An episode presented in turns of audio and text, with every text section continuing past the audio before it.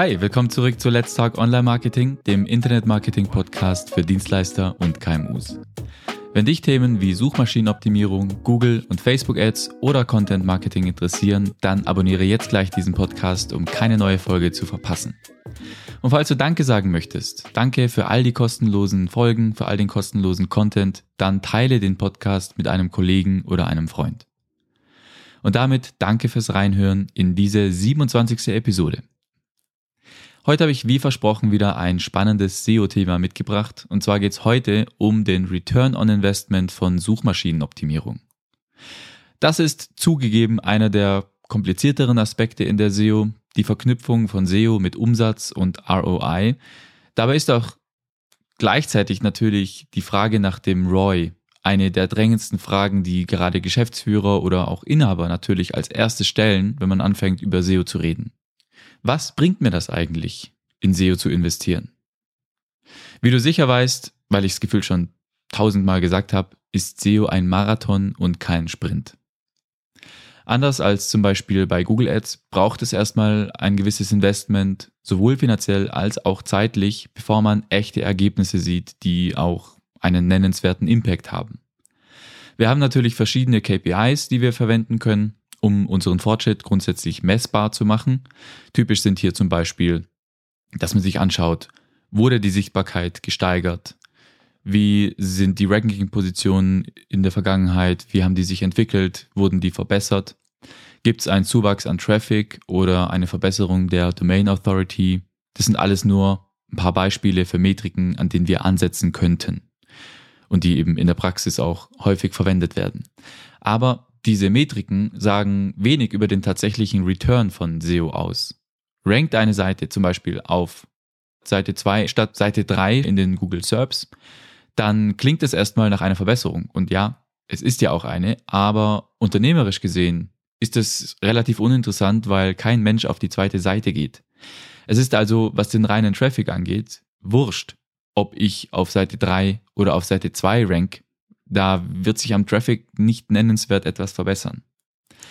Das heißt, um den Return on Investment für, der, für die Suchmaschinenoptimierung zu bestimmen, brauchen wir mehr Informationen. Der Traffic ist ein Punkt, den man im Auge behalten muss, ganz klar. Wir können ja zum Beispiel über Google Analytics verfolgen, wie sich der absolute und relative Anteil von organischen Besuchern auf unserer Website über die Zeit verändert hat. Aber der bloße Traffic, der genügt natürlich noch nicht, um daraus auch einen finanziellen Wert abzuleiten. Wesentlich wichtiger ist die Frage nach der Conversion Rate auf der Website. Wie viele Website-Besucher stellen am Ende tatsächlich eine Anfrage, füllen tatsächlich ein Kontaktformular aus oder rufen vielleicht im Unternehmen an? Hier ist oft ein Knackpunkt. Wenn das Tracking nicht sauber eingerichtet ist und wir nicht wissen, wie viele Besucher denn tatsächlich ein Formular ausfüllen oder, ein, oder zum Beispiel anrufen, dann kann man auch nicht bewerten, wie sich die Bemühungen rund um die Suchmaschinenoptimierung auf den Unternehmenserfolg auswirken. Zu wissen, wie viele Besucher konvertieren, das heißt zum Beispiel ein Formular ausfüllen und wie viele von diesen Leads am Ende in einem Auftrag resultieren, das ist die Grundlage für die ROI-Berechnung. Also, um das nochmal deutlicher zu machen. Im ersten Schritt holen wir über die Suchmaschinenoptimierung organischen Traffic auf unsere Website. Ein Teil dieser Besucher konvertiert am Ende. Das heißt, ein Teil füllt zum Beispiel ein Formular aus, ruft an, schreibt eine E-Mail oder bucht einen Termin. Ab dann übernimmt ein Mitarbeiter aber. Das heißt, jetzt sind wir im Offline-Bereich. Man setzt sich dann mit dem Lead in Verbindung. Man telefoniert dem Interessenten nach, etc.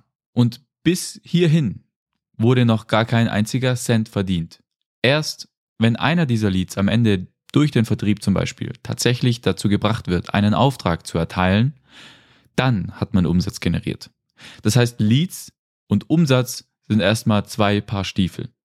Und eben hier liegt auch eine Schwierigkeit, wenn es um den ROI von der SEO geht.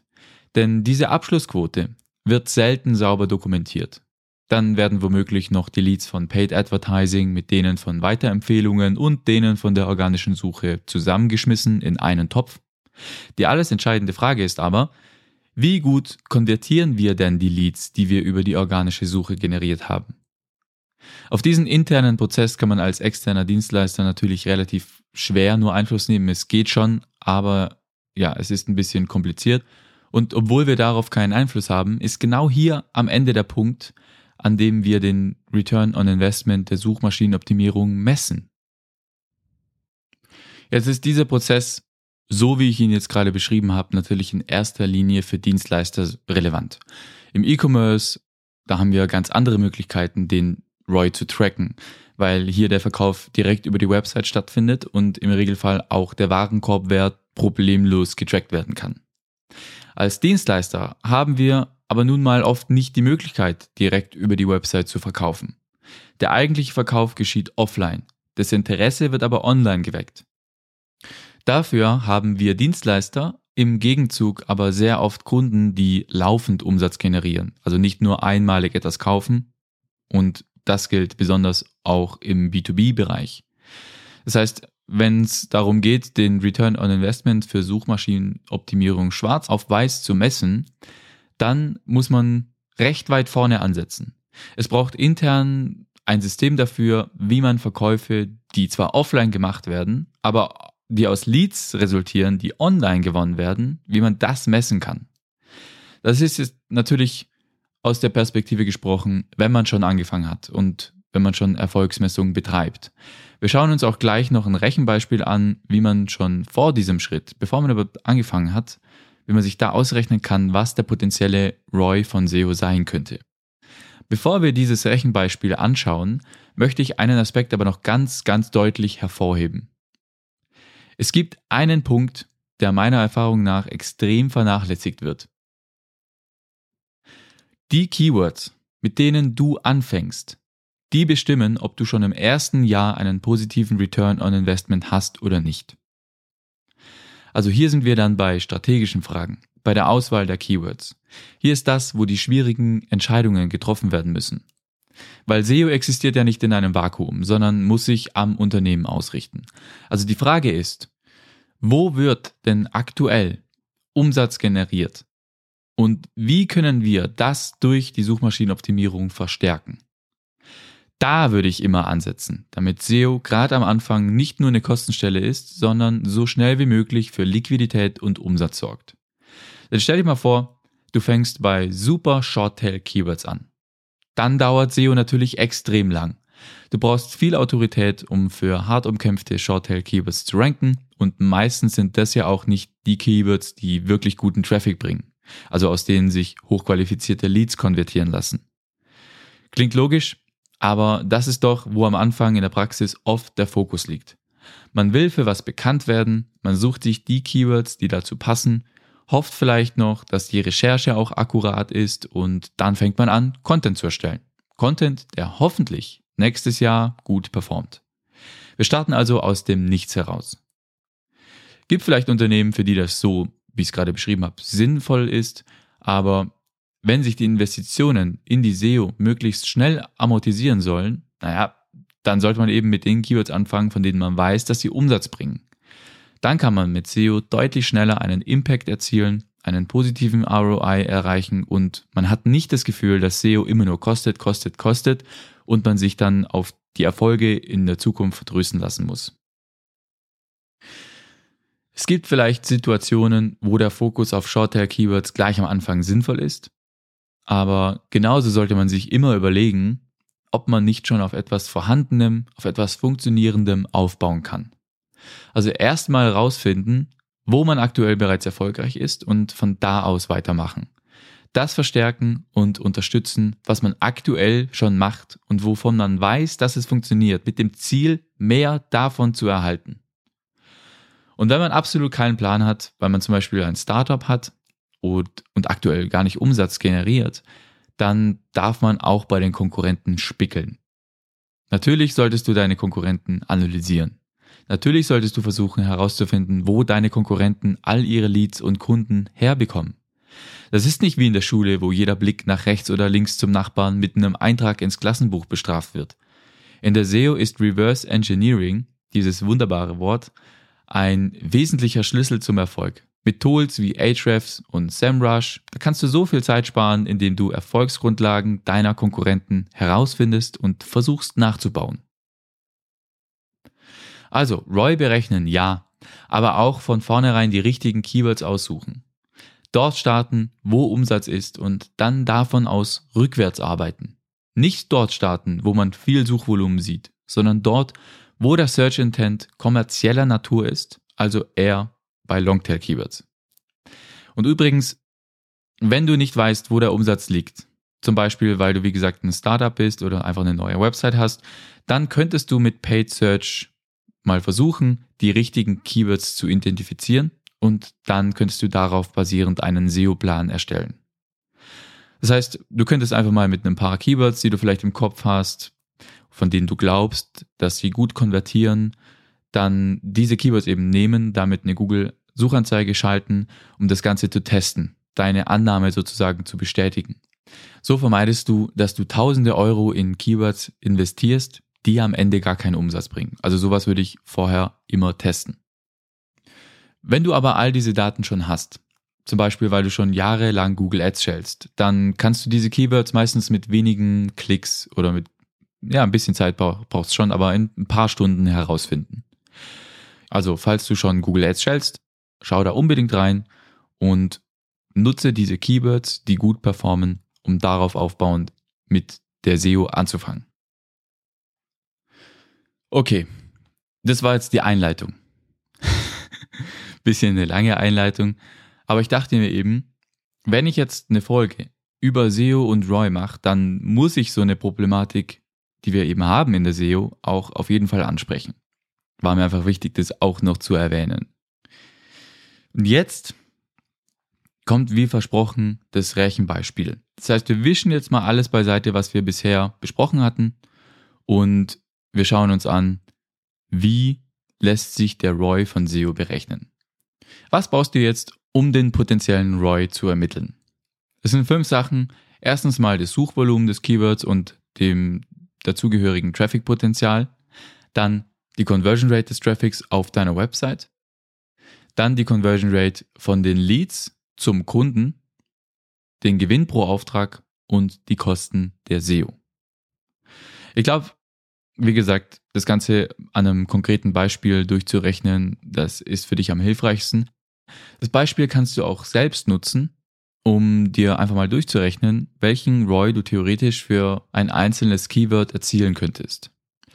Die grundlegende Frage, die du mit der Rechnung beantworten werden kannst, ist, wie viel zusätzlichen Gewinn könnte ich generieren, wenn ich für ein Keyword auf Platz 1 ranken würde? Sehr viel Konjunktiv, aber gerade am Anfang, wenn man sich überlegt, was könnte SEO theoretisch uns bringen, dann macht es auf jeden Fall Sinn, sich das mal durchzurechnen. Und das machen wir jetzt an der Stelle auch. Wie gesagt, das erste, was wir für die Berechnung brauchen, ist das Suchvolumen. Sagen wir einfach mal, du hast ein Keyword, das für dich unternehmensrelevant ist, einen kommerziellen Search Intent hat und das monatlich 500 Mal gesucht wird. Kennzahl 1 ist also, das Suchvolumen beträgt 500 monatliche Suchanfragen. Aber Achtung, rankst du jetzt für dieses Keyword auf Platz 1, dann bedeutet das nicht, dass auch 500 Besucher auf die Website kommen. Nicht jeder Nutzer klickt das erste Ergebnis an. Wie viele Leute tatsächlich auf ein organisches Suchergebnis klicken, das ist von Keyword zu Keyword unterschiedlich. Und der Grund dafür ist der folgende. Also erstens mal gibt es viele verschiedene Funktionen in den Suchergebnissen. Da gibt es zum Beispiel Google Ads, lokale Suchergebnisse, Shopping-Anzeigen und so weiter. Solche Dinge können die organischen Suchergebnisse nach unten drücken. Das bedeutet, dass das Traffic-Potenzial kleiner wird. Dann gibt es auch noch so Dinge wie Featured Snippets oder solche Boxen mit ähnlichen Suchanfragen, die andere Nutzer gestellt haben. All diese Dinge, die bewirken, dass oft Nutzer die Antwort auf ihre Frage schon in den Suchergebnissen direkt bekommen und sich so die Notwendigkeit überhaupt auf ein Ergebnis zu klicken teilweise komplett erledigt. Und auch solche Funktionen, die reduzieren das Traffic-Potenzial. Sagen wir jetzt aber mal, der Einfachheit halber, dass bei dieser Suchanfrage keine Anzeigen geschaltet werden und auch sonst nichts in die Quere kommt. Dann können wir davon ausgehen, dass sehr viele Nutzer tatsächlich auch auf das erste Ergebnis klicken. Nehmen wir mal an, dass rund 250 Personen am Ende klicken, wir also eine Klickrate von 50% bei Position 1 haben.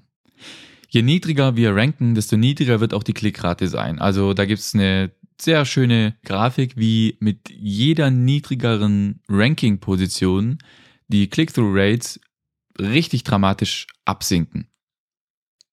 Und so ab, also eigentlich sind auch nur so die ersten ein bis drei Positionen so richtig, richtig gut. Ab der vierten Position geht's dann schon relativ steil bergab und ab Position 8, also sprich am unteren Ende der Seite 1, da sind die Click-Through-Rates teilweise unter drei, unter zwei Prozent. Das heißt, da haben wir kaum nennenswerten Traffic dann. Und diese 50% Klickrate, mit der wir jetzt rechnen, das ist gerade noch so realistisch. Also für eine, für eine Suchergebnisseite ohne SERP-Features. Ganz wichtig an der Stelle, sobald da irgendwie noch was passiert, dann sind wir schnell bei 30% und weniger. Okay, also wir, du rankst jetzt auf dieser Position 1 für dieses Keyword und du bekommst davon monatlich zusätzlich 250 Besucher auf deiner Website. Jetzt konvertieren aber natürlich nicht alle 250 Besucher. Die meisten werden sogar wieder abhauen. Und jetzt nehmen wir mal an, dass ungefähr 4% von diesen 250 Besuchern am Ende eine Kontaktanfrage abschicken. Das heißt 4% Conversion Rate.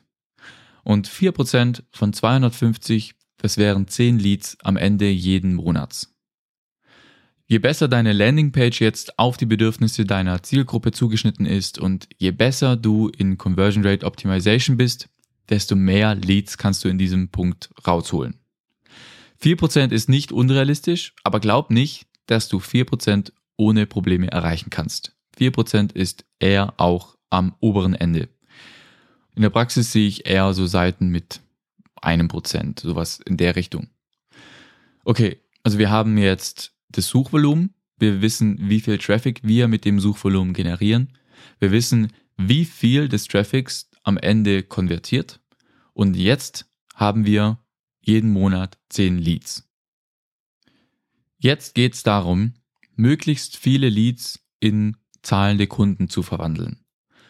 Und das heißt, je besser du im Verkaufen bist, desto mehr Leads werden am Ende bei dir auch zu echten Kunden werden. Sagen wir mal, dass durchschnittlich so jeder vierte Lead konvertiert, also 25% Conversion Rate deiner Leads zu zahlenden Kunden. Es wären bei 10 Leads monatlich so zwei bis drei Aufträge. Streng genommen 2,5 Aufträge im Monat, aber wir rechnen das Ganze jetzt aufs Jahr hoch und zweieinhalb Aufträge im Monat sind 30 neue Aufträge jedes Jahr. Jetzt müssen wir natürlich im vierten Schritt wissen, wie viel Umsatz wir durchschnittlich pro Kunde machen. Sagen wir, ein durchschnittlicher Auftrag bringt 40.000 Euro Umsatz. Wie gesagt, bei, bei den meisten wird es wahrscheinlich so sein, dass die Kunden eher langfristig erhalten bleiben. Das heißt, man hat eine langfristige Beziehung zu dem Kunden und entsprechend ist auch der Umsatz nicht einmalig, sondern der summiert sich über die Zeit. Es wäre also noch besser, wenn du mit dem durchschnittlichen Customer Lifetime Value deiner Kunden rechnen kannst. Der Einfachheit halber bleiben wir jetzt aber mal einfach bei diesen 40.000 Euro durchschnittlich für jeden Auftrag. Bei durchschnittlich zweieinhalb Aufträgen pro Monat haben wir also im Schnitt 100.000 Umsatz pro Monat dazu gewonnen. Umsatz ist aber nicht gleich Gewinn. Das brauche ich dir, denke ich, nicht erklären. Und sagen wir mal, dass deine Umsatzrentabilität bei 20% liegt. Das heißt, du hast mit jedem umgesetzten Euro einen Gewinn von 20 Cent erwirtschaftet. Bei 100.000 Euro Umsatz bleiben also am Ende 20.000 Euro Gewinn übrig. Und das jeden Monat. Aufs Jahr hochgerechnet machen wir also 30 Aufträge, a 8.000 Euro Gewinn, also 240.000 Euro Gewinn pro Jahr. So, und jetzt im letzten Schritt müssen wir natürlich noch die Kosten der Suchmaschinenoptimierung davon wieder abziehen. Was die SEO kostet, hängt von ganz, ganz vielen Faktoren ab. Keyword, Branche, Unternehmen, Bezahlmodell und natürlich auch Agentur, Freelancer oder Inhouse. Und rechnen wir jetzt einfach mal mit 3000 Euro pro Monat für ein mittelgroßes Projekt. Das wären dann 36.000 Euro im Jahr, die das Ganze kostet.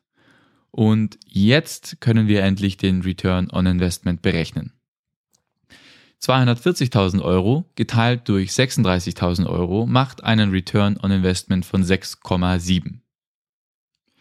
Wichtig an der Stelle ist aber auch, dass du dir klar machst, dass man im Normalfall nicht nur für ein Keyword rankt. Es ist nicht selten, dass man mit ein und derselben Seite für 10 oder noch mehr Keywords, teilweise sogar hunderte Keywords gleichzeitig rankt. Das heißt, die Kosten teilen sich am Ende auf mehrere Keywords auf und all das, was man zum Beispiel an Linkbuilding reinsteckt, das trägt natürlich auch dazu bei, dass ganz andere Seiten besser ranken. Noch ein wichtiger Hinweis, das war jetzt die Betrachtung für das erste Jahr, in dem man SEO macht. Die SEO-Kosten sind im ersten Jahr aber höher. Und das Gute an der SEO ist, dass der Return on Investment langfristig stetig ansteigt. Die Kosten nehmen ab, man muss immer weniger tun, um Links zu akquirieren. Es wird mit der Zeit alles einfacher und oft entwickelt sich auch so eine Art Eigendynamik. Das heißt, die Kosten sinken mit der Zeit, der Traffic steigt aber. Das heißt, wir haben mehr Besucher bei niedrigeren Kosten und das bedeutet, dass der ROI langfristig wächst. Diesen Effekt muss man streng genommen auch berücksichtigen. Das heißt, selbst wenn man bei der Berechnung jetzt zum Beispiel in diesem Beispiel darauf kommt, dass der ROI eigentlich gar nicht so super rosig aussieht. Sagen wir mal, wir haben einen ROI ausgerechnet von eins oder zwei, Dann heißt es nicht, dass SEO langfristig nicht doch sehr, sehr profitabel sein kann. Hier einfach nochmal dran denken, das Ganze zieht sich in der Regel über mehrere Jahre und es sind doch relativ viele Aspekte, die da eigentlich mit einfließen. Und ich denke aber, dass du mit dieser relativ simplen Rechnung ungefähr ein Gespür dafür bekommen kannst, wie der ROI deiner SEO sein könnte. Ich hoffe eben, dass in dieser Episode ich deine drängendsten Fragen zum Thema ROI und SEO beantworten konnte. Einerseits hängt der ROI von vielen Faktoren ab, Andererseits lassen sich aber auch die richtigen strategischen Entscheidungen dazu einsetzen, schneller gute Renditen zu erzielen. Man kann das Ganze unendlich kompliziert machen, aber hier einfach mal eine vereinfachte Darstellung, mit der du hoffentlich schon die eine oder andere Entscheidung besser und überlegter treffen kannst. Dein Feedback und Kritik bitte wie immer an podcast.kaibader.marketing und natürlich freue ich mich jederzeit über deine Rezension bei deiner bevorzugten Podcast-App. Danke fürs Zuhören bis nächste Woche. Ciao.